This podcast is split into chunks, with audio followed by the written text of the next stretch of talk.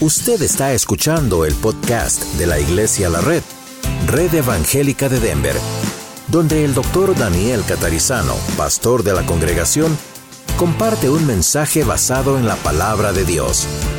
Ahora abra su corazón y permita que en los próximos minutos el Señor le hable y le bendiga.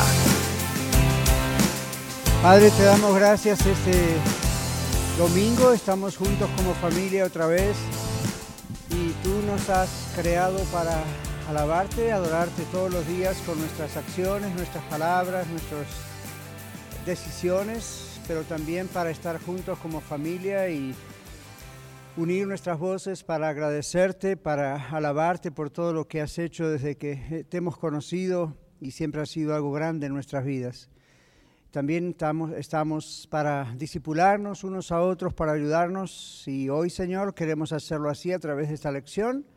Pedimos que nos bendigas, como también a los maestros de niños y babies, y a Señor también que bendigas el servicio más tarde, como también en el norte. Te damos gracias y pedimos que abras nuestro entendimiento, nuestro corazón, nuestra voluntad, podamos escucharte claramente. En el nombre de Jesús. Amén. Muy bien, vamos a ver en nuestra hoja, hoy es nuestra segunda lección sobre esta serie que vamos a tener hasta fin de agosto, Dios mediante. Pare, mire y escuche. ¿Todos tienen la hoja? Sí, claro. All right, entonces, vamos a mirar aquí. La lección pasada nos presentó esta nueva serie, el tema en el cual detuvimos o nos detuvimos a considerar con mayor atención fue el de hacer una pausa. Pare, dijimos, viene del principio bíblico de detenerse para observar la actividad de Dios en nuestras vidas y para subrayar los momentos más importantes. Y dejamos una tarea, recuerdan los que estuvimos el domingo. Si no estuvo, no sabe de la tarea, pero dejamos una tarea, vamos a ver, era bien fácil era apuntar en la semana momentos que ocurrieron, no en la semana, sino siempre, momentos que nos ocurrieron tanto en lo personal como en la familia de la iglesia. ¿Recuerdan? ¿Sí? Los que estuvieron el domingo. All right. Yo les di un ejemplo de cómo se puede hacer eso y dijimos el domingo pasado, hablamos acerca de detenernos y observar las cosas que Dios ha hecho en nuestra vida, en la iglesia. ¿Alguno lo hizo? ¿Sí? ¿Vamos a compartirlo? All right. Uh, levanten la mano para que el micrófono les pueda ser acercado a ustedes porque siempre estamos grabando. Ok, ¿quién quiere compartirlo primero? Rapidito porque esta hora acá en Denver vuela más rápido que México o en otros países. Parece, ¿verdad? All right, ¿quién? Ok, a ver. Ahí, hermano Ricky. Bueno, Dios les bendiga, hermanos. Realmente que esto de pare, mire y escuche es necesario. Yo durante estuve estos tres meses eh, con este pequeño pare que tuve, más cerca eh, pues realmente eh, Dios habló a mi corazón y a mi mente y, bien, palpablemente me di cuenta que realmente estaba todavía tal vez no haciendo lo que tenía que estar haciendo aún más en el Evangelio y sentí claramente que el Señor me habló y realmente reparé en algunas cosas y el resultado pues fue de grande bendición porque me mostró su fidelidad. Amén, muy bien, muy bien. ¿Quién más había levantado la mano? Empezó hermano Antonio o alguien, ¿verdad? Sí, hermano Antonio, aquí adelante. A ver, ¿qué nos comparte? Gracias te doy, Padre bendito, glorioso Dios, porque nos has permitido estar aquí siempre. Bendito sea tu nombre, Señor, y alabado por siempre. Te, damos gracias porque, primeramente porque diste este lugar para todos nosotros, los, nuestros hermanos, porque tú quisiste, porque tú lo permitiste, y, y segundamente porque ha crecido, tú has desarrollado en, este lugar hemos crecido, unos crecieron más primero que nosotros, pero nosotros vinimos también para hacer crecer a tu casa, Señor, y bendito seas tú que has permitido todas estas cosas que han pasado. Gracias, Señor, Todo esto te lo pedimos y te damos gracias por en el nombre de nuestro Señor Jesucristo, tu Hijo amado. Amén. Amén. Amén. Gracias. ¿Quién más comparte qué ha pasado? A ver, esta semana teníamos una pequeña tarea. De, la idea es básicamente compartir para decir, ok, nos hemos puesto a pensar en lo que Dios ha hecho hasta ahora Ahí Leti Bastida ahí atrás, ¿tiene algo para compartir que ha hecho en la semana o que nos ha pensado en la semana? Pues cuando uno se sienta a pensar en lo que Dios ha hecho en nuestras vidas, como una vez nos mostró usted hacer una línea sí. en la que fijamos como fechas que Dios ha hecho cosas en nosotros. Yep. Y al sentarse, meditar, parar y escuchar, empieza uno, Señor, ¿qué has hecho en mí? ¿Qué oraciones has respondido? Hay oraciones por las que yo había orado anteriormente y paré de orar y ahora veo que Dios las responde. Claro. Entonces, hago un análisis de años, por ejemplo, desde que acepté a Cristo y tengo una libreta donde pongo qué es lo que Dios ha hecho. Y analizándola esta semana, Dios ha respondido muchas cosas que, por ejemplo, tengo salud, tengo un trabajo, tengo una familia sana, estoy en, pertenezco a un grupo de oración donde oramos por otras necesidades y Dios ha respondido esas oraciones. En la iglesia veo cómo Dios ha respondido el abrir un nuevo lugar, que fue la Red Norte, el proveer líderes para ese lugar. Y ahora esto que Dios está haciendo, la gente que Dios trae a Iglesia a la Red, son cosas que solo Dios hace. Así es. Los milagros que Dios ha respondido en las reuniones de oración, aquí, todo lo que Él hace y a veces las visitas que llegan y nos muestran alguna petición de oración, oramos y después nos enteramos que les está yendo bien, aunque no siguen en Iglesia la Red. Entonces, Dios está obrando. y es, importante parar, mirar y escuchar lo que Dios está haciendo. Muy bien, muy bien. Hermano Juan, aquí adelante mientras llega el micrófono. Ustedes conocen lo que es un electrocardiograma, ¿verdad? Van al médico, les ponen un montón de cositas acá y aparece en una pantalla o en un papel. ¿Lo vieron alguna vez? ¿O en alguna película? Lo tienen que haber visto. Hay una línea en el medio y después hay estos picos que suben y bajan y luego los, los médicos o los paramédicos hacen círculos que ustedes no ven, pero hacen círculos donde indican ciertos picos abajo o arriba que indican pulsaciones del corazón, etc. Bueno, en realidad uno puede hacer eso. Ella se refería a Letia una vez, yo no sé si fue en la escuela de ministerios, tal vez fue, ¿verdad? Yo digo, haga una línea, como yo hice en la pizarra, ¿verdad? Entonces digo, ¿usted se acuerda el día de su conversión? ¿O la fecha o más o menos el tiempo? Sí, ok, ponga esa fecha ahí o la, la etapa, la época de su vida. Eso es un pico maravilloso porque ahí su vida nació de nuevo. Okay, entonces, ¿cómo no dar gracias a Dios siempre por eso? Ven y de pronto en lo largo de la vida hubo picos, ¿verdad? Donde uno está como en las nubes con el Señor y de repente hay bajones donde uno dice, wow, estoy en el valle, estoy frío, me siento que no estoy bien, no puedo vencer esto o lo otro, pero estamos orando y usted está orando y de repente algo pasa y vuelve para arriba. Entonces, el, otro día estudiamos lo que hizo Josué con las doce piedras, ¿recuerdan? la, la idea de marcar, como físicamente marcar la respuesta de Dios a algo en nuestra vida. Y en esta ocasión, en este verano que estamos con Pare, Mire, Escuche, se trata de eso al principio. Ahora vamos a ver otra vez el texto de Job que vimos la semana pasada. Si usted no pudo estar aquí el domingo, o yo voy a Josué, por ejemplo, a Lidia, estaban varios en el campamento de jóvenes, no vieron esta lección, escúchenla en el podcast o pasen por la oficina y tengan la página para que estén en la onda de lo que estamos hablando, ¿verdad?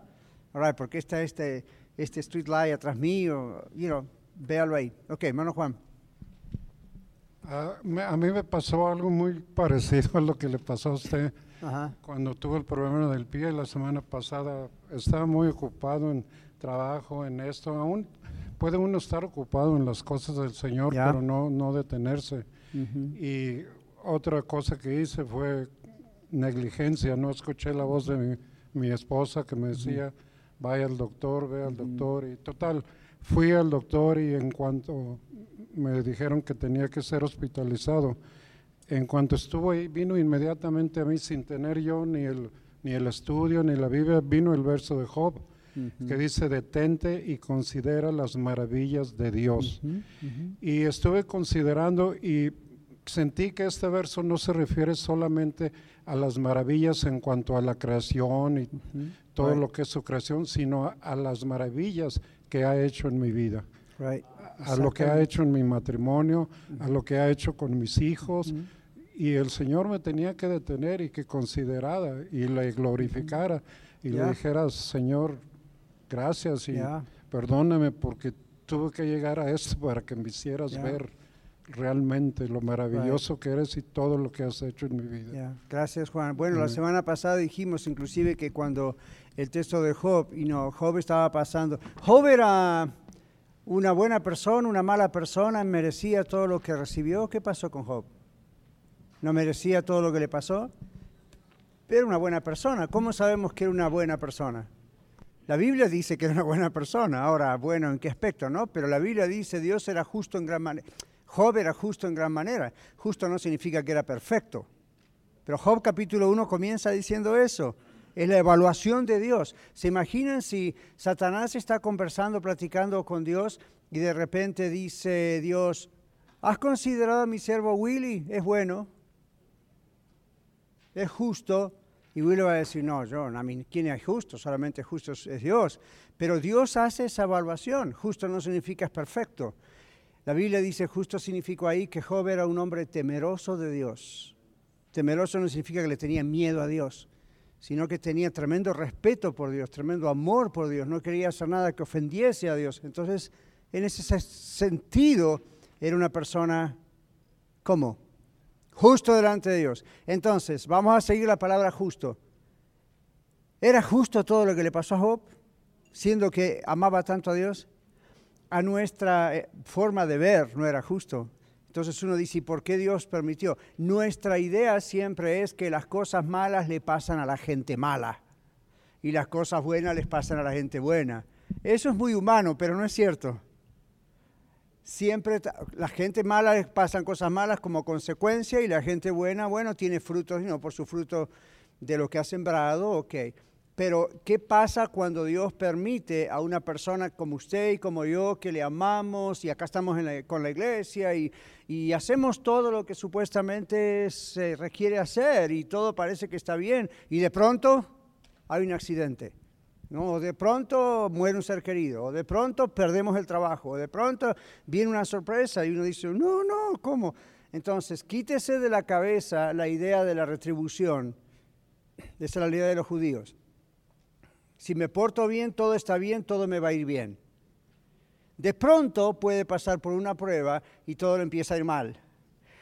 Pero no es siempre porque uno ha hecho las cosas mal, a veces sí, pero en ocasiones es Dios lo está permitiendo y Dios nos está probando. Caso Job. Ahora usted no va a escuchar esto en muchas de otras iglesias especialmente en las que se encargan de la prosperidad y palabra de fe y bla, bla, bla, porque ellos no pueden interpretar eso así, no les gusta interpretar eso así, aunque está claro en la Biblia. La idea de ellos es, no, usted es de Cristo, usted es del Señor, por lo tanto todo le tiene que ir bien. Nunca se va a enfermar, nunca va a perder el trabajo, su matrimonio va a ser mejor que el de Adán y Eva antes de caer en pecado y de repente usted dice, ¿qué pasó? Yo aparentemente hago todas las cosas bien. Recuerde que así como la salvación no es por obras para que nadie se gloríe, la vida cristiana tampoco es por obras para darme la palmadita en la espalda y Dios me tiene que dar, yo merezco. No. ¿Ok? Entonces, parar, aún con Job, que ahora vamos a ver otra vez el texto que está en la página, hermano Juan lo, comentó, ah, a ver qué está haciendo Dios y a veces Dios nos tiene que poner el freno. ¿Se acuerdan en Hebreos cuando la palabra de Dios dice, Dios al que ama, disciplina o castiga como quién?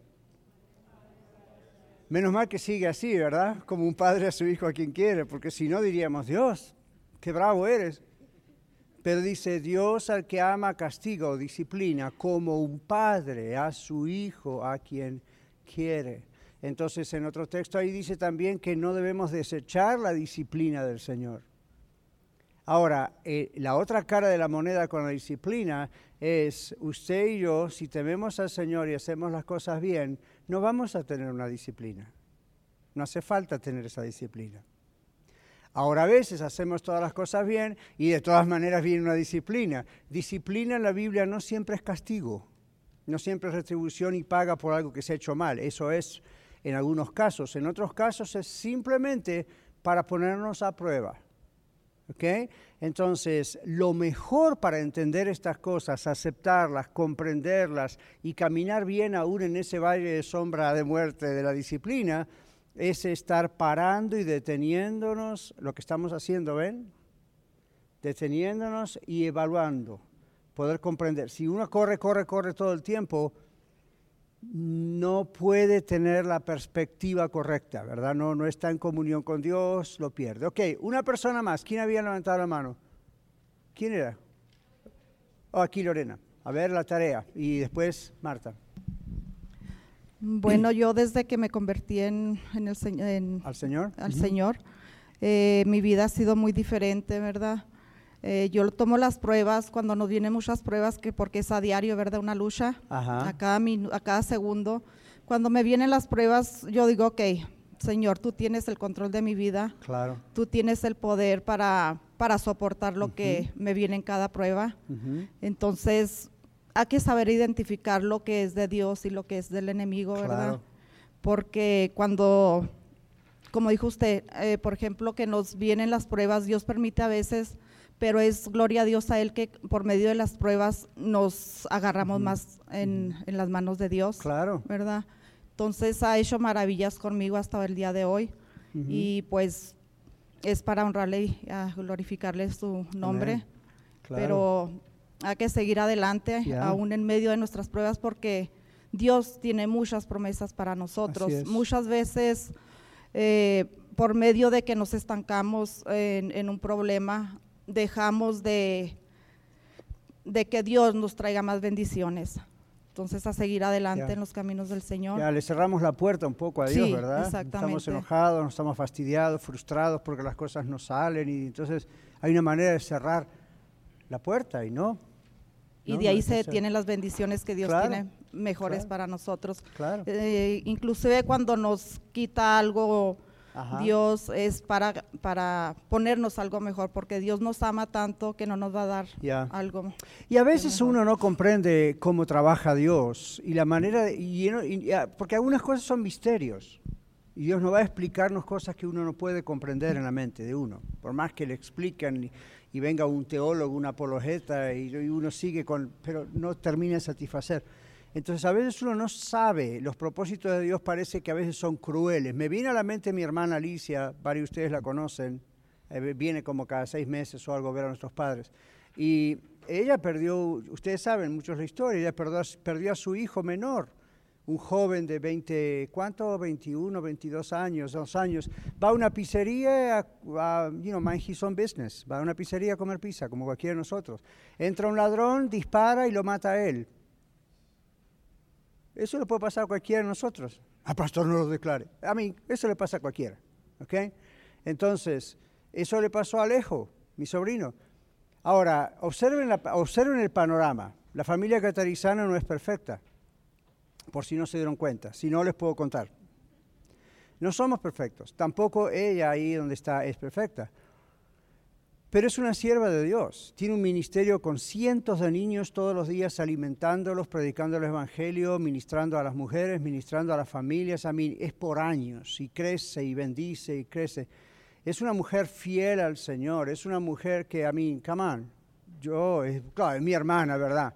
Pero es una mujer fiel y ha pasado pruebas y cosas y con su matrimonio y esto y que el otro, pero ella está fiel y firme y no falla y es constante y es una mujer que diezma y ofrenda y es una mujer que está en la iglesia, parte de su ministerio y no para jamás, a mí está ahí y es mayor que yo ya, ¿no? Y ahí está. Y de pronto uno diría, ¿cómo Dios le va a hacer eso a Alicia? Eso se lo merecería otra persona que no fuera fiel, nadie merece que le maten un hijo, no importa cómo sea la persona, ¿verdad? Entonces la primera cosa que la gente pregunta es, ¿por qué pasa eso? ¿Por qué Dios permite eso? Y en el momento uno no capta, parece como todo es negro, oscuro, no puedo comprender. Van pasando los años, hoy en día Dios usa muchas veces a Alicia para cuestiones así, para consolar a personas que pierden sus hijos, para consolar a mí. Está surgiendo de esa tragedia muchas cosas cada año. Y uno dice, pero no, hombre, ¿por qué no podía haber hecho Dios otra cosa? En la forma de mirar las cosas de Dios, Dios sabe que eso es una tragedia humanamente hablando, pero Dios sabe que eso no es el fin de la historia. Lejos está con el Señor, mi sobrino, ¿ven? Y entonces es un dolor para los, hermanos, los otros dos hermanos, para nosotros tan lejos de aquel país, es muy lejos, es muy ah, doloroso para ella, fue doloroso para su padre, pero para nos, nosotros tenemos otra cosmovisión de la vida. Para nosotros es, y si andamos bien, es un premio de Dios. Las bendiciones, mis hermanos, no siempre son premios de Dios que nos ganamos. Eso, con todo respeto, les voy a decir eso. Eso es muy católico por la hermenéutica que ellos tienen sobre la interpretación alegórica de las escrituras. No me voy a meter en eso, es muy largo, pero venimos de religiones o de otras iglesias cristianas que tienen la mentalidad de que Dios tiene que premiarnos por nuestra buena conducta. Dios es Dios. Por más buena conducta y hermosos que seamos nosotros y fieles y constantes, Dios no tiene la obligación de premiarnos. Por eso se llaman bendiciones. Son cosas inmerecidas. Ahora, la Biblia habla, ¿verdad?, de temer a Dios como Job y, cosas que uno sabe que está sembrando y va a cosechar como bendición.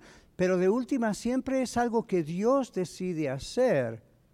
No es algo que usted, porque, ok, nosotros como evangélicos, como cristianos, no creemos en la salvación por obras, ¿verdad? No es, vamos a portarnos bien para ganar la salvación. Nadie puede ganar la salvación así. Pero a veces dejamos la iglesia católica o dejamos otras religiones que dicen la salvación es por obras venimos a Cristo, somos cristianos, y resulta que como que queremos ahora mantener la salvación con obras. Ya sabemos que no la vamos a ganar, pero a ver si la podemos mantener con obras. Y entonces usted escucha, si nos portamos mal a lo mejor la perdemos. Ah, eso es una ignorancia acerca de lo que la salvación realmente significa. Y la razón por la cual son buenas las obras que hacemos no es para mantener nuestra salvación o para ganar nuestra salvación, sino en gratitud porque Dios nos salvó. Espero que usted este domingo esté aquí en gratitud por lo que Dios hizo por usted, no porque cambié de religión. ¿Ok? En gratitud. Yo estoy aquí y este es parte de uno de mis tres trabajos, pero yo no estoy aquí porque es uno de mis tres trabajos. Yo no puedo no estar aquí. ¿Por qué? Porque estoy tremendamente agradecido con cómo Dios me salvó y hace ya 46 años. Y no puedo parar de estar agradecido en cuanto Dios me salvó. ¿Ven? Entonces no, no estamos tratando de ganar el cielo o una coronita más grande o una perla más grande. O, estamos simplemente diciendo, ¿cómo no lo voy a hacer después de lo que Jesús hizo por mí? Toda la vida, aunque tenga 150 años de vida, y Dios me diera esa cantidad de años, cosa extraña, ¿verdad? Pero supongamos que eso ocurriera, de todas maneras no alcanzaría los años de esa vida para darle gracias a Dios. ¿Ven? No es un simple thank you, es con la vida le damos gracias. Entonces, ¿cómo aprendemos todo eso? Pare, stop, empiece a considerarlo. Si no entramos nada más en el movimiento técnico, mecánico de la iglesia, el trabajo, la familia, el matrimonio, comemos y hacemos todo mecánicamente, inclusive lo que es religión o lo que es la relación con Dios. Ahora vayamos a la página, yo sé que hay más comentarios, pero queremos realmente ir a la lección. Si tenemos tiempo, volvemos a los comentarios. En Job 37, 14, que nuestro hermano Juan recién leyó, escucha esto, Job, detente y considera las maravillas de Dios una mini exégesis, un mini análisis, lo tiene usted en su página, ¿verdad? Escucha esto, Job. ¿Qué está diciendo el Señor ahí con escucha esto? ¿Qué significa escucha esto? Significa prestar atención, poner atención, enfocarse, pausar, hacer una pausa, entender o comprender, ser humilde. Y usted dice, pastor, ¿qué tiene que ver lo de ser humilde con el resto de la frase? Hay que ser humilde para hacer esto. Uno tiene que tener un corazón humilde para detenerse y parar, porque cuando uno se detiene y para, el Espíritu Santo nos habla con más claridad y de pronto nos va a decir cosas que no queremos siempre escuchar. Entonces, ¿sabe usted que esas son las razones por las cuales a veces como cristianos corre, corre, corre, corre, corre, corre? Porque como cristianos ya conocemos lo que se llama la convicción de pecado y es feo. A veces, ¿no es cierto? Entonces, para no escucharlo, mejor corremos. ¿Ok? Eso es como si usted dice, no me gusta ver una película de terror en el cine o en televisión, entonces cambio de canal. ¿Ve? Pero eso no cambia la película, cambia, usted cambia la película, la otra sigue dando vuelta. Entonces uno dice, you know, no voy a tratar de no pensar en esto cambiando de idea simplemente. Entonces, el Espíritu Santo, Dios, el Espíritu Santo, cuando estamos en calma y parados y, hacemos a propósito una parada, no para estar en la hamaca en Hawái mirando la luna solamente, sino eh, aún aquí donde estamos y hacemos una pausa, ¿el riesgo cuál es? Oh, Dios me puede mostrar cosas ahora que me hizo parar que yo no quiero ver. Entonces, mejor, en vez de parar, sigo corriendo, así no escucho. ¿Okay? Entonces, no, no, no, eso va en contra de nosotros. Mejor es parar, mejor es tener convicción. pero ahora luego, esté quieto, dice, deténgase, le dice a Job. Y recuerden que Job era este hombre temeroso delante de Dios, un buen cristiano diríamos hoy. No podemos decirlo en estos años, pero un buen cristiano diríamos hoy. Sin embargo, todo lo que le pasó, y de pronto Dios le dice, slow down, stop, pause, detén, push pause. Entonces es la primera cosa que uno tiene que hacer, ¿verdad? Si no, no puede oír a Dios en tanta carrera. Puede oírlo, pero no como debería. Entonces, controle los pensamientos, deténgase. Segundo, ¿qué le dice el Señor a Job? Conoced que yo soy Dios. Detente y considera las maravillas de Dios. Detente, detente. ¿Qué significa detenerse? Ahí el paréntesis dice suspender la carrera, en este caso mental. Tenemos tantas obligaciones, tantas cosas en que pensar y el resto lo ocupamos en la mente con entretenimiento. Entonces, de pronto hay que suspender esa carrera mental. Y obligarse a separar tiempo es prioritario. Para mí la palabra obligarse que puse ahí es clave. Yo les confieso, yo me tengo que obligar a hacer esto. Si no, naturalmente, corro, corro, corro non-stop. Si yo no me obligo, me obliga el jefe de arriba. Ya conocen la historia de mi accidente con el pie. Y ya yo no, you know, uno como que percibe, me estoy corriendo demasiado. Y de pronto dice, no, pero you know, no se puede parar, hay que seguir adelante. Y de pronto Dios dice, ¿cómo que no se puede parar? Oh, no quieres parar, no estás escuchando las pequeñas luces amarillas que te estoy enviando en el camino para decir, ok, ok, ok, ok, you're going too fast, en tu cabeza. Entonces Dios dice, ok, le vamos a mandar un angelito que le ponga el pie cuando va a bajar la escalera. Y de la caída más tonta que usted se puede imaginar, no hay otra caída más tonta. Un escalón sin drama, no había novela, fue como se dobló el pie al suelo. Y yo dije, ¿y ahora qué pasó? Ven, y me dolía tanto que no tuve la mejor idea, porque siempre hay que estar activo, no se puede no hacer nada. Cuando vi que el pie estaba dado vuelta para otro lado, lo agarré con la mano y lo enderecé. O sea, lo volví a quebrar. Entonces uno dice, ¿ve? En vez de decir, ok, quieto, ¿qué pasó? Algo está mal. No, ¿cómo el pie va a estar dado vuelta? Entonces va al hospital y el hospital saca la ecografía y lo primero que me dijo el médico fue, usted hizo un circo con este pie. Entonces, uh, you know, cirugía, tres, cuatro meses, no poder andar, ya me veían acá como estaba dando lástima. Y entonces uno dice, ¿por qué ocurre eso si yo iba a servir al Señor esa mañana? Lo que tenía que hablar en el programa Vida Mejor en vivo ese viernes, las preguntas que me esperaban, ¿qué van a ser mis oyentes si no puedo estar yo ahí para contestar las preguntas? Y yo sabía cuando fui a la clínica y el médico dijo cirugía inmediatamente. El martes tiene que, tiene que ir a cirugía, mientras tanto no se puede mover. Y en la cabeza de uno piensa, el mundo va a parar porque yo no puedo ir. ¿Qué van a hacer los oyentes? ¿A quién le van a hacer estas preguntas? No hay nadie mejor que yo. Nadie es más sabio. Yo tengo la gran unción toda junta conmigo, a mi camán. Por supuesto no pensé todo eso, pero me venía corriendo a la cabeza diciendo, ¿y ahora? Y la respuesta era, ¿y ahora ibas a parar o ibas a parar? Entonces ese tiempo fue maravilloso para mí. Mucho dolor, ya no es fácil pasar por una operación grande, pero era lo que yo necesitaba. Ahora, usted dice, Dios le mandó eso. Yo no sé si Dios me lo mandó, pero que lo permitió, lo permitió o, o no hubiese ocurrido. ¿Ven? Entonces, estas paradas, si usted no para, si usted no ve la luz amarilla, va a ver muy rápido la luz roja. Y usted dice, pastor, me está asustando. Sí. Prefiero asustarlo yo y no otro. Prefiero asustarlo yo como líder suyo espiritualmente y decir, quizá en sus vidas Dios le está diciendo, slow down, ponga las cosas en su lugar en prioridad. Y si usted insiste en no hacerlo, bueno, como líder da el ejemplo, ya se quebró una pierna, espero no se quiebre la otra. ¿Ven? Entonces no lo tome como una amenaza o algo de Dios, uy, Dios me está amenazando, voy a tener miedo.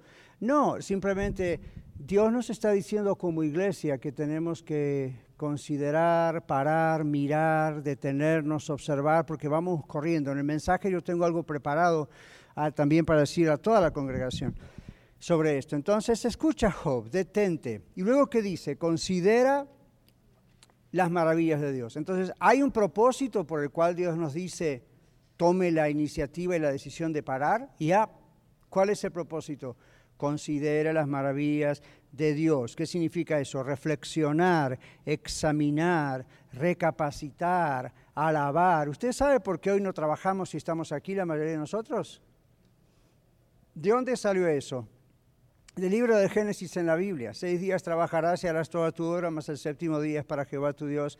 No hagas en él obra alguna. Y en el Nuevo Testamento eso se transforma en el domingo, día de resurrección, donde celebramos que Jesucristo el primer día de la semana resucitó a los muertos. Y el mundo muchas veces no lo quiere reconocer, pero gracias a los cristianos tenemos dos días en vez de uno.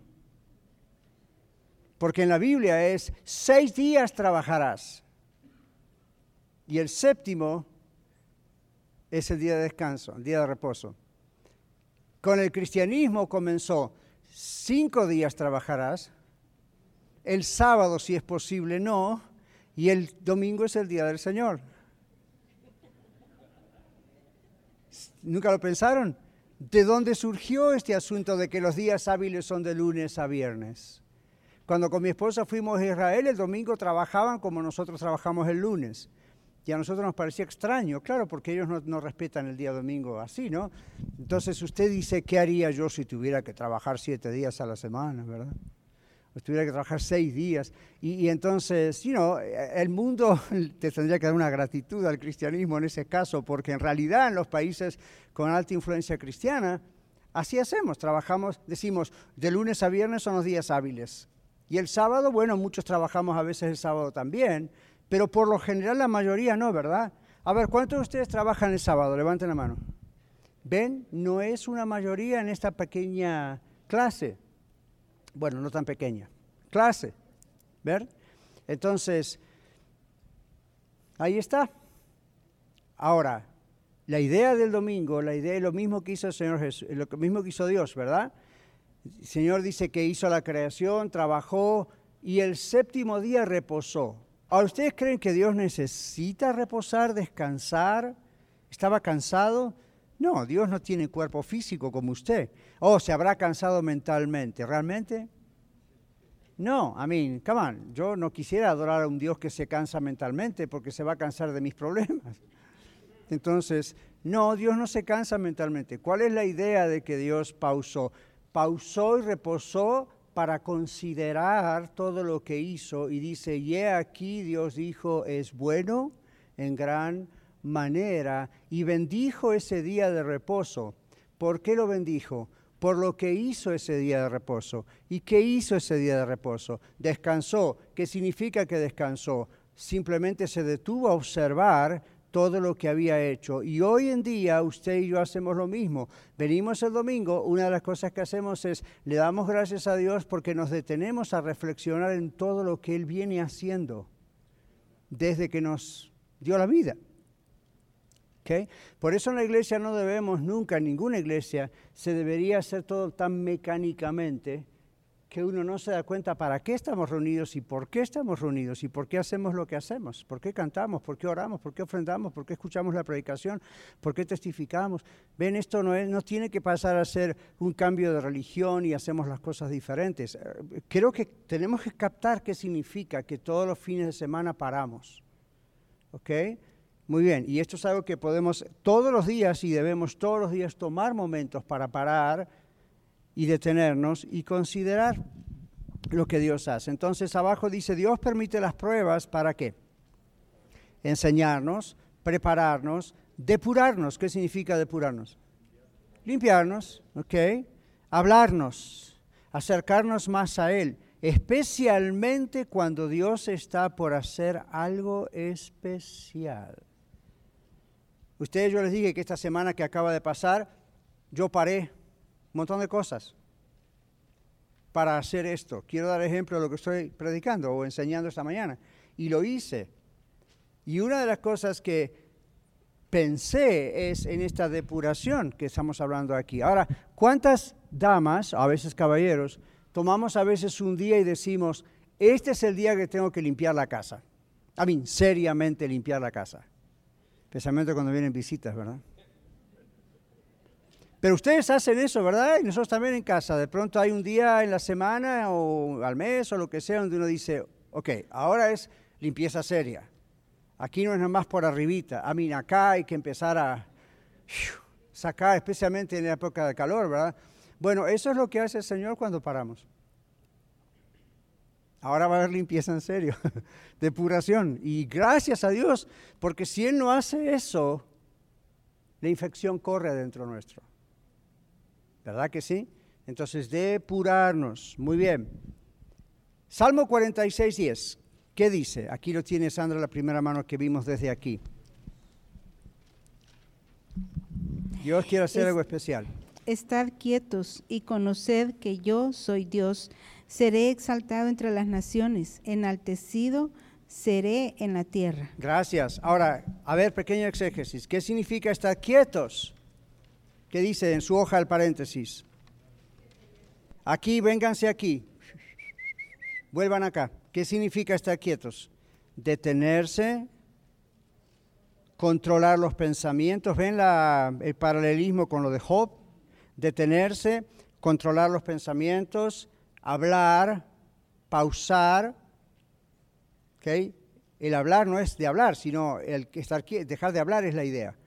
Entonces, detenerse, controlar los pensamientos, controlar el hablar es la idea, pausar.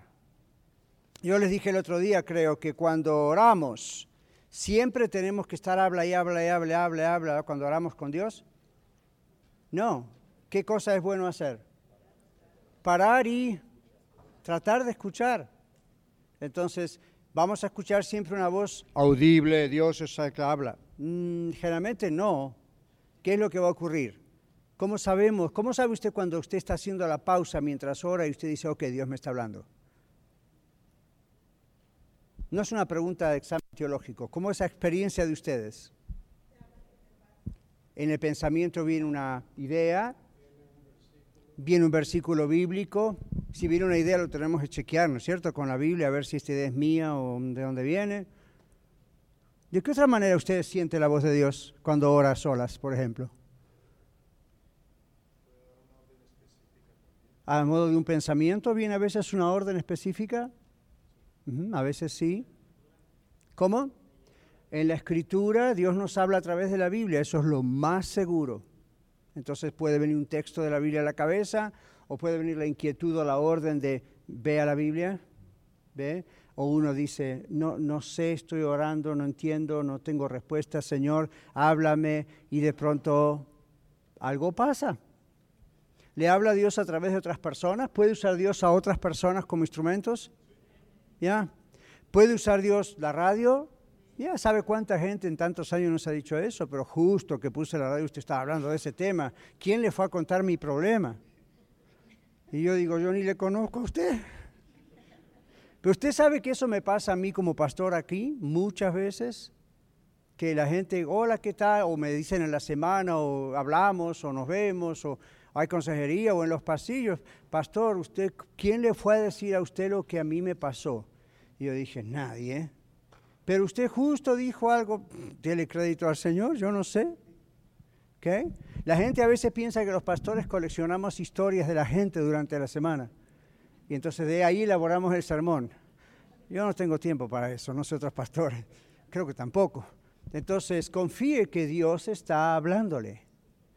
Porque eso me pasa a mí cuando yo preparo el mensaje. Yo no preparo, un pastor no debe nunca preparar el mensaje diciendo, a ver, siendo que mi congregación tiene A, B, C, D, F, G, H, I, J, K, L, todos estos problemas, a ver, voy a predicar de nuestros problemas. Yo no hago los mensajes así. No sé, por ejemplo, les advierto, ya que son el privilegio de estar, ¿no es cierto? Más temprano, hoy yo voy a empezar una serie sobre Apocalipsis. ¿Quién de ustedes tiene un problema relacionado al libro Apocalipsis? Ustedes creen que no. Pero ven, entonces la idea no es, ok, a ver, ¿de dónde, de qué historia que me contaron? Entonces hay gente que de pronto se puede ofender en las iglesias, hay gente que se ofende. Al pastor alguien le dijo esto y lo dijo en público. Y no, simplemente salió y ¡boom! Dios le está hablando. A mí me pasa igual. Yo de repente escucho a otros predicadores y digo, ¿y por qué estoy escuchando esto? Ven, porque yo lo tengo que escuchar. Así que Dios nos habla en su palabra, es lo más seguro. Dios nos habla en la oración con pensamientos. Dios nos habla a través de experiencias que podemos pasar durante el día o que nos recuerda experiencias que hemos pasado. Claro que sí. Así que cuando pasamos esas experiencias, levante las doce piedritas. No literalmente, ¿verdad? Pero la idea es, ah, ok, aquí yo he aprendido esto. Hermano Juan. nos habla, como dice hermano Blackaby, también a través de las circunstancias. Pero si no prestamos atención y paramos, no vemos lo que pasa alrededor nuestro. ¿Se dieron cuenta? ¿Nunca les pasó que usted va por la calle y está tan ocupado y concentrado en algo que algo pasa alrededor suyo y usted no se dio cuenta? Algunos de ustedes son muy observadores de lo que pasa alrededor suyo, esa es su personalidad, observan cada cosa, aún con la vista periférica saben que Harold se está riendo. ¿Ven? Otros de pronto es como tunnel vision, ¿verdad? Ven enfrente y lo que pasa al lado, alguien cayó muerto y usted ni se enteró. Eso es una cuestión de personalidad, no es un problema de la vista, ¿ok? Ahora, ¿por qué les digo esto? Porque generalmente somos como el segundo caso. Estamos concentrados en nuestro problema, en nuestra cosa, en lo que queremos ir, en lo que nos ocupa, en lo que nos da ansiedad, y al lado pasan cosas que Dios dice, acá estoy, te estoy respondiendo, y uno, la, la, la, y no se da cuenta. Entonces, ¿qué hace Dios? Ok, voy a poner un stop para que me mires y te des cuenta. Entonces, cuando usted está orando y le está diciendo al Señor, Señor, muéstrame, ¿cuántos de ustedes, como yo, estamos diciendo, muéstrame tu decisión, tu voluntad respecto a esto y lo otro? Ok, ahora abra los ojos alrededor suyo, espiritualmente. Señor, ayúdame no solamente, dame la respuesta, abre mis ojos. Yo, yo quiero, de pronto me está dando la respuesta y no la puedo ver. No me doy cuenta. A veces porque tengo la expectativa de cómo va a ser la respuesta. Por eso yo le digo siempre, no le dé consejos a Dios. No le diga a Dios cómo tiene que hacer las cosas. No le diga a Dios, Señor, dame la respuesta a X problema y la voy a entender a través de esta otra cosa. Y Dios después puede decir, no, esa cosa no te lo va a hacer entender, yo tengo esta otra. Pero usted está pensando en esta otra. Entonces Dios se lo pone acá en la cara y usted no lo ve. En vez de decir, ve una mano delante mío, dice, ve una, una, un objeto delante, una sombra. No ve que es la mano. Entonces, no le pidamos a Dios específicamente, dame esta señal. Usted dice, bueno, pero pastor en el Antiguo Testamento, un profeta o el otro le dijo, Señor, si el paño tiene rocío, después si no tiene rocío, progrese hacia el Nuevo Testamento. No quiere usted hacer todas las cosas que se hacían en el Antiguo Testamento, ¿verdad que no? Porque ya pasaron. tuvieron su propósito, pero no vamos a hacer todo exactamente así. Entonces en el Nuevo Testamento vemos un progreso de cómo el Espíritu Santo nos habla a través de la palabra de Dios. La iglesia, Dios la creó para eso también. Ok, seguimos adelante. Estad quietos, conoced, que yo soy Dios. Entonces, escuchar lleva a conocer cómo. Por experiencia a Dios. Agradezca a Dios que Dios da lo que da porque esa es eh, eh, la posibilidad de tener esa experiencia personal con Dios. Y luego dice en el Salmo 46, seré exaltado entre las naciones. ¿Qué significa eso en la práctica para nosotros? Además de que será exaltado y es en las naciones. Dios exaltado en sus planes infalibles. ¿Qué significa esa palabra en español? No falla. Entonces yo le conté el caso de mi sobrino. ¿Cómo se puede exaltar Dios en una tragedia semejante que él mismo permitió? Difícil la respuesta algo así, ¿verdad? Él es glorificado, Él va a sobresalir, dice Mario, hay un propósito, aunque no lo comprenda en el momento o nunca. Esa es la gloria de Dios. Hay planes y no fallan. Dios, tiene, Dios supo que mi sobrino iba a morir antes de que mi sobrino naciese. Supo cómo iba a morir, supo en qué lugar iba a morir, dónde estaba la pizzería, mis detalles. Y usted dice, quizá porque no oramos, pidiéndole al Señor, su hermana pastor tendría que haber orado pidiéndole al Señor, Señor, pon un cerco de espinos alrededor de él toda la vida. ¿Han escuchado ese tipo de oración? Y si no es de espinos es de alguna otra cosa, ¿verdad? Pero pon un cerco alrededor de él. Ok, no está mal, está en la Biblia, pero yo les voy a recomendar esto si lo quiere aceptar. No haga oraciones simplemente porque usted ha escuchado a otros hacer ese tipo de oraciones y piensa eso es exactamente así como tiene que ser o siempre eso es bíblico. Si tuviera tiempo podríamos hablar de cuántas cosas decimos de memoria al orar o al hablar en público o al hablar en privado que ni siquiera están en la Biblia o, están ahí medios oscuras que habría que interpretarlas realmente. Entonces, él sabía lo que iba a pasar con mi sobrino. Y de todas maneras, él se exalta con eso. ¿Por qué? por cómo está usando ahora a su mamá, a mi hermana, con relación a eso, para su propia vida y cómo ella es de bendición y será. Y quién sabe qué más habrá por delante. Esta misma semana estábamos hablando con Elsa, mi mamá, y, estábamos diciendo eso. Ayer creo que mismo me estaba diciendo ella de un caso de una persona así, ¿verdad? Que en otro país también le mataron a su hijo, en otras condiciones. Y esa familia está desesperada. Y yo dije, ah, ¿cómo no sería bueno mandarles a Alicia para que hablen y la ministren, verdad? Y yo diría, podría ir yo o podría ir cualquiera de nosotros. Y nos va a escuchar porque lo que vale es la palabra de Dios. Pero ¿cuántos de ustedes les ocurre como a mí que encima alguien pasó por X experiencia y como que tiene más fuerza, verdad? Tienen mucha fuerza. Por eso yo les digo a ustedes, mis hermanos, las experiencias que Dios les da a ustedes en la vida y a mí, no las desechen ni las piensen solo para ustedes. Hay gente que ustedes pueden ministrar, que están pasando por ese tipo de experiencias que ustedes ya vencieron, gracias a Dios. Entonces vayan y cuéntenle las grandes cosas que Dios hizo con ustedes. ¿Hay esperanza para una persona que tiene una pérdida así? Claro que sí. Entonces uno a veces no sabe por qué, pero siempre hay un propósito y Dios se glorifica. Seguimos adelante. Ok.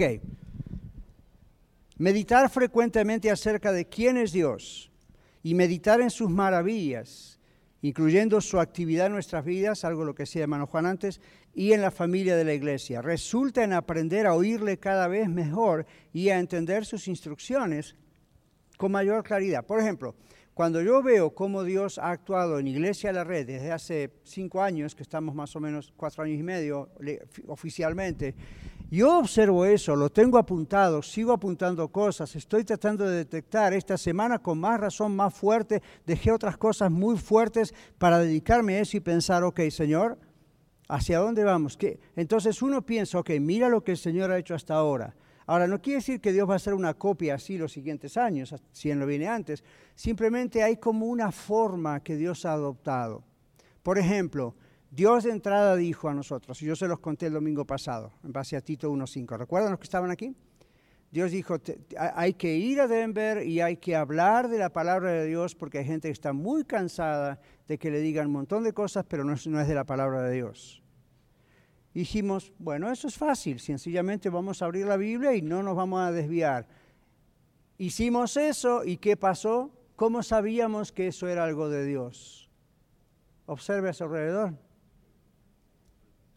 el fruto constantemente. Y cuando tenemos la orientación para nuevos miembros, y algunos de ustedes dijeron lo mismo en su orientación para nuevos miembros, ¿por qué eligió Iglesia de Red? ¿Cómo Dios le indicó Iglesia de Red? Y casi 99% de las veces es lo mismo. Estábamos buscando una iglesia con sana doctrina. Entonces, cuando yo escucho eso como pastor, yo digo, el que tiene oídos para oír, oiga. Obviamente Dios bendice eso. Entonces, ¿para qué irnos hacia otro lado? Y a veces, por ejemplo, yo como pastor pienso, me gustaría predicar sobre este, este y este tema y quizás no ser tan exegético. A lo mejor se aburre la gente con mis mensajes demasiado exegéticos o demasiado, you de aquí a allá, un poco técnicos. Y, y, me acuerdo un día que hasta dije a la congregación, a mí lo siento, va a ser un poco duro, pesado, un poco técnico. Y nadie se quejó y más gente vino y uno dice, wow. Y no es que uno desestima la inteligencia de la gente, sino que uno piensa, la gente por lo general está acostumbrada a qué en las iglesias. Pastor, hágame sentir bien, ¿ok? Predique un lindo mensaje que me haga palmaditas en la espalda y me diga que yo soy victorioso. No predique sobre el cielo y el infierno el cielo no sé qué va a pasar, el infierno no sé si no quiero ir, y así empiezan, ¿verdad? Predique a ver cómo yo puedo ser un mejor esposo, una mejor esposa, y sí, eso se incluye, pero y no predique cómo yo me puedo llevar el mundo por delante porque soy rey y sacerdote, y bla, bla, bla, bla. Entonces uno se escucha todo eso y dice, wow, qué hermoso servicio, hoy sí salí uh, en las nubes. Y Dios dice, eso no es el mensaje del Evangelio. Entonces uno como pastor tiembla porque dice, la tentación humana es predicar algo que plazca a la gente, que le haga sentir muy bien. Y el Espíritu Santo dice, yo los voy a hacer sentir muy bien, a veces después de una cirugía. Entonces yo miro a Dios y digo, gracias por el trabajito. ¿Ya? Él es el médico, pero el bisturí me lo pone a mí en la mano a veces. Y eso es duro. Entonces, tampoco atacar y ser legalista. Ven, ese, balance es difícil mantener, así que oren por mí. Es difícil mantener ese balance, pero esa es la idea. La idea es, Dios bendice lo que es de Él. Cuando algo, por más bueno que sea, no es realmente de Él, Dios tiene paciencia, pero no realmente bendice. ¿Se dan cuenta? Entonces, uno tiene que pensar, eso se aplica a su vida y a mi vida personalmente a diario. Ok, acá tenemos siete textos, Apocalipsis 2, 11, 17, 29, entre, no, entre capítulo 2 y 3. Pero ¿saben una cosa? Los siete dicen exactamente lo mismo. Así con, con, con leer uno ya leímos los siete. ¿Qué dice Apocalipsis 2, 7? ¿Quién lo tiene? Ahí atrás de todo, Miguel, ok. Amén. Dice, el que tiene oído oiga lo que el Espíritu dice a las iglesias. Al que venciere le daré a comer del, del árbol de la vida y el el cual está en medio del paraíso de Dios. All gracias. La primera parte, el que tiene oídos para oír, oiga lo que el Espíritu dice a las iglesias. Esa primera parte, la segunda parte cambia después en cada iglesia. De las siete, en las siete iglesias del Asia Menor, hoy la actual Turquía, de esas siete iglesias siempre el Señor termina cada cartita diciendo eso. El que tiene oídos para oír, oiga lo que el Espíritu dice a las iglesias. Ahora, observe qué significa esto. El que tiene oído, no dice que tiene oreja, todos tenemos oreja. Dice el que tiene oído, ¿ok? El que tiene oído, oiga. ¿Qué significa esto? Oído espiritual, el oído del creyente, el oído de una persona que nació de nuevo, usted y yo que nacimos de nuevo en Cristo. Nuestro oído está entrenado, lo tenemos que ejercitar, el oído espiritual, pero está entrenado para oír las verdades espirituales. Y luego viene una orden, oiga, Recuerda el otro texto que dice, el hombre espiritual, hombre, mujer genérico, ¿verdad? El hombre espiritual discierne las cosas del Espíritu, porque las cosas del Espíritu, el Espíritu Santo, deben ser discernidas como espiritualmente. En cambio, el hombre natural, ¿quién es el hombre natural? El que no ha nacido de nuevo, como éramos nosotros antes de conocer a Cristo, dice no puede discernir las cosas espirituales. No significa que no entiende el español o el inglés, significa no, lo capta, no, lo entiende, no lo acepta. ¿Por qué? Porque deben ser discernidas espiritualmente. ¿Y qué significa espiritualmente? Habiendo nacido de nuevo. Entonces, uno de los milagros, uno de, los milagros de la conversión a Cristo es, primero, la reconciliación con Dios, estar con, Él siempre en el cielo. La otra, Dios abre sus oídos espirituales y los míos, y a partir de ahí empezamos a comprender verdades espirituales que antes jamás hubiésemos comprendido.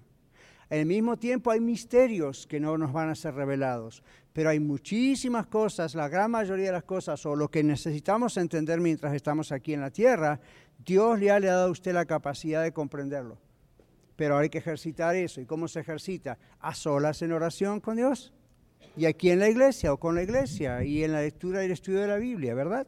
Entonces, todas estas citas de Apocalipsis 2 y 3 a las siete iglesias siempre termina diciéndole lo mismo. El que tiene oídos para oír, oiga. ¿Ok? Ahora, terminamos con esta última parte. ¿Qué significa esto? El que tiene oído, oiga. Oído espiritual es el oído del creyente. Y es una orden, ejercite ese oído espiritual. Ese sentido de, de la comunión con el Espíritu Santo para oír. Luego que oiga qué? Lo que el Espíritu dice. ¿Qué significa esto? Dios habla. Entonces hay que prestar atención a lo que Dios nos dice. Tres, a las iglesias. ¿Qué significa esto? Dios le habla a las siete iglesias en Apocalipsis.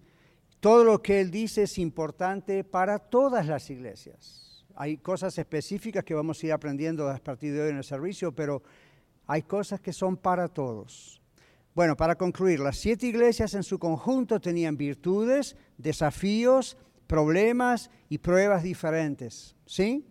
Sin embargo, a todas, observe el plural, a las iglesias se les promete bendiciones y observe que las bendiciones son sobrenaturales, son milagros y son bendiciones eternas si vencen. Ahora, acá hay dos cosas diferentes. Una la explicamos acá, la otra la voy a explicar en el servicio.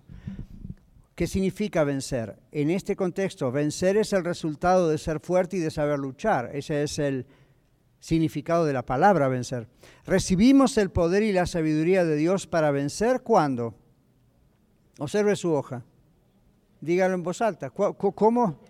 Cuando nos detenemos. Entonces, recibimos el poder y la sabiduría. Ya lo tenemos, pero recibimos significa se activa, por decir así. ¿Cuándo nos detenemos? Por eso dice detente o estar quietos. Cuando nos detenemos a qué? A escuchar. ¿Y qué dijimos? Recuerda Job, escucha esto. O conoce que yo soy Dios. El que tiene oídos oiga, ¿ven? Y cuando recordamos, tres cosas entonces. Recibimos el poder y la sabiduría de Dios para conocer su voz, su voluntad, etc. Entonces, y para vencer, ¿cómo la recibimos? Cuando nos detenemos. ¿Ven la importancia? Detenernos, estar a solas con Dios, estar quietos con Él. Orar, pero estar a solas con Él. Escuchar, detenernos a escuchar o sea, cuando estamos orando cada día no es para simplemente decirle a Dios una lista de cosas que necesito, sino para escuchar a ver qué es lo que Él tiene que decir. Yo he escuchado a predicadores antiguos que han escrito en sus libros que cuando se levantaban en la mañana y apartaban un tiempo para orar, lo que siempre le decían a Dios es algo así parecido a esto. Ok, Padre, ok, jefe, ¿qué tengo que hacer hoy? Como el empleado que va al manager o al dueño y le dice cuál es el trabajo y cuál es la tarea. Y usted puede hacer lo mismo. Señor, a ver, ¿qué hay que hacer hoy? Ábreme los ojos, déjame ver qué estás haciendo. Nuestro amigo Blackaby, ¿verdad? En mi experiencia con Dios, cómo se está moviendo alrededor mío para yo ¡pup! saltar ahí con él y hacer el trabajo. Entonces, le va a ir mucho mejor en su vida, en muchas cosas, si hacemos este ejercicio, ¿verdad? Entonces, ah, otra vez, detenerse, escuchar y conocer que Dios es Dios.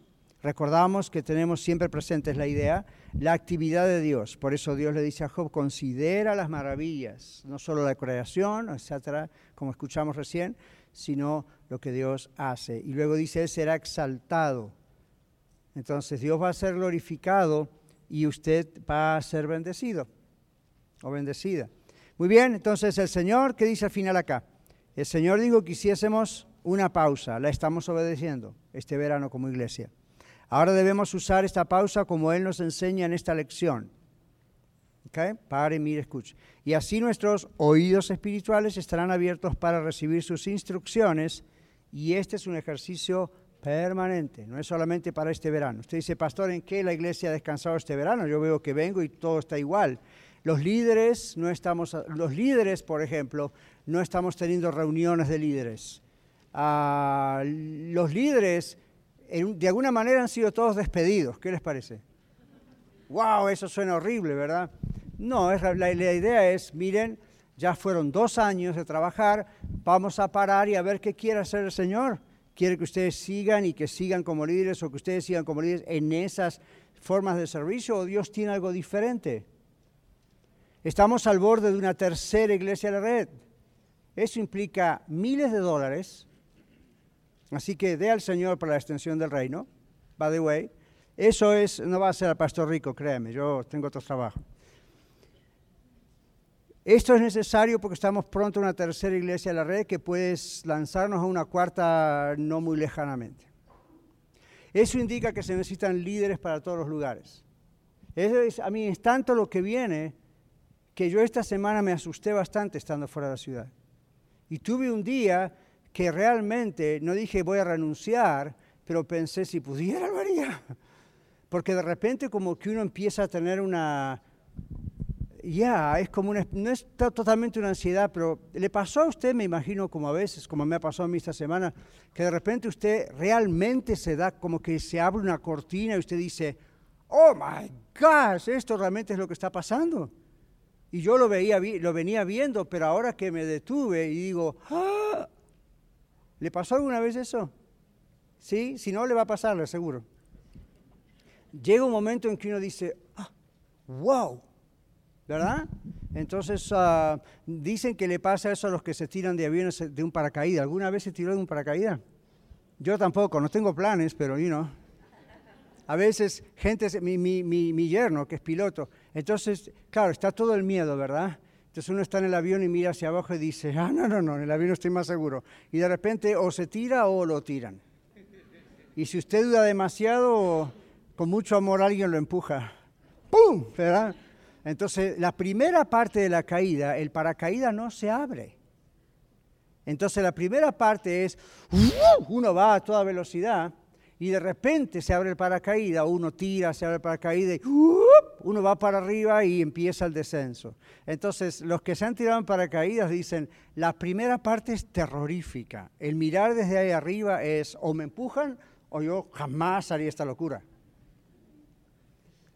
Mientras van bajando, la velocidad no los deja pensar. ¿Qué estoy haciendo? ¿Qué me está pasando? Cuando se abre el paracaídas, todo es paz dicen ellos, I don't know. Todo es paz, ¿verdad? Porque se calma y dice que es ahí cuando uno se empieza a dar cuenta de lo que acaba de hacer. Y entonces hay dos reacciones ahí. Hay gente que dice, wow, nunca había visto el mundo desde esta altura, qué maravilloso, me voy a tirar otra vez. Y otras personas que dicen, esto es muy lindo, pero en mi vida jamás voy a volver a hacer esto. Porque se dan cuenta realmente de lo que está ocurriendo es el momento de la verdad. Bueno, esta semana para mí hubo un momento en que yo estaba fuera de la ciudad, estaba orando, estaba trabajando y trabajando en todas estas cosas y, de repente tuve ese momento de verdad otra vez y dije, oh my gosh, ¿en qué me metí? Y después pensé, yo no me metí, me metiste. Entonces, es ese momento en que uno de pronto dice, ¿y ahora para qué lado corro? No hay ninguna escapatoria. Entonces uno aprende a depender más del Señor. Y uno dice, pero mire todo lo que viene. Ahora, eso usted dice para usted, pastor, vamos a orar por usted. Amén. Oro por usted también porque usted le va a tocar. ¿Okay? Dios tiene cosas para usted también. Y no significa un pastorado necesariamente. Dios en su vida, en su trabajo, en su familia, y, usted va a llegar a ese aha moment, como decimos, ok, donde el paracaídas se abre y usted dice, ay, ay, ay. Y bueno, no va a tener escapatoria, pero lo bueno es que el que sostiene todo eso es el Señor. Así que pare, mire y escuche. Cada vez que vea una luz ahora en su, cuando va manejando se va a acordar de estas lecciones. ¿Ya? All Gracias Señor, te damos por este tiempo juntos. Bendice ahora el tiempo que tendremos en el servicio y exáltate en el nombre de Jesús. Muchas gracias por escuchar el mensaje de hoy. Si tiene alguna pregunta en cuanto a su relación personal con el Señor Jesucristo o está buscando unirse a la familia de la Iglesia La Red, por favor no duden en contactarse con nosotros.